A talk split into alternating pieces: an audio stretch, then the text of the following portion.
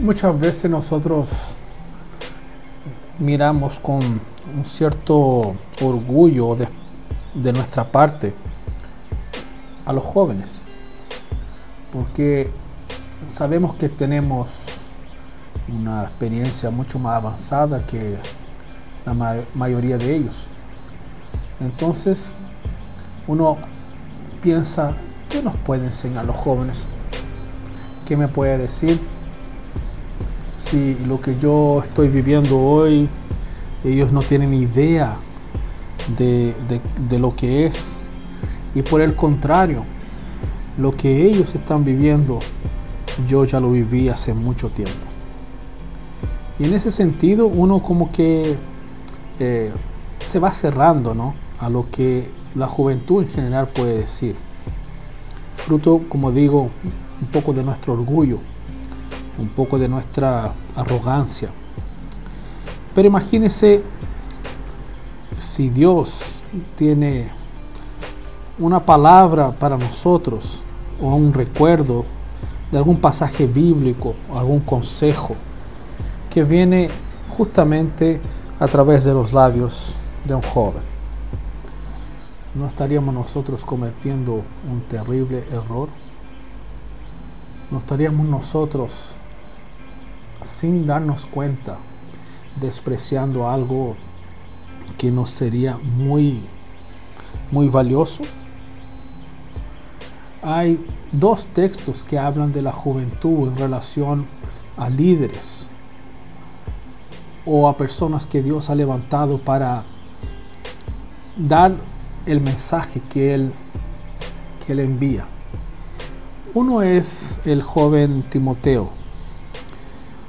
Todos saben que Pablo le escribe la epístola o las epístolas a este su joven discípulo, a quien después fue ordenado y, y se tornó un ministro, a un, a un joven.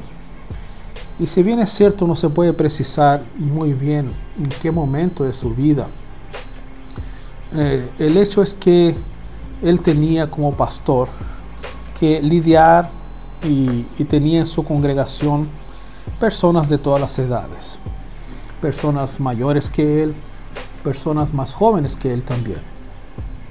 Y era natural que así como le estoy comentando, ¿no? Los adultos, los mayores le dijeran, ¿qué puede decirme este joven? Este joven inmaduro, esta persona que todavía eh, no vivió todo lo que yo viví. Sin embargo, Dios lo había puesto ahí como pastor y líder de su iglesia. Es por eso que Pablo le dice a, a, a él y a ellos a través de su carta que nadie debiera despreciar la juventud que él tenía, pero específicamente él mismo, que no debiera asumir esas palabras como ciertas. O sea, como soy joven, no tengo nada que decir, o no tengo lugar, o no tengo autoridad para hacerlo. Pablo insiste y dice, no, tú tienes que hacer lo debido y responder a tu llamado con fidelidad. Entonces que nadie desprecie el hecho de que tú seas joven, pero a la vez hazte tú mismo un patrón, ¿cierto? Un, una persona que sea ejemplo para todos que te escuchen. El otro texto que, es el que realmente yo quiero eh, que reflexionemos en esta oportunidad es, es con respecto a, a Jeremías al joven Jeremías. En el capítulo 1 se describe su llamamiento, como Dios lo llama. El versículo 4, versículo 5 del capítulo 1 dice, vino a mí la palabra del Señor diciendo, antes que yo te formara en el vientre te conocí, y antes que saliera de la matriz te consagré y te di por profeta a las naciones. Entonces aquí, del punto de vista de Dios, Dios siempre lo vio y más que eso, más que verlo, Dios determinó, Dios lo llamó, Dios lo amó antes de que lo formara, que es un punto que también pudiéramos nosotros reflexionar. No es el caso hoy, pero igual nos hace pensar. Dios nos amó antes de que nosotros siquiera existiéramos. Y eso está en, pleno acuerdo con todo el resto de la escritura.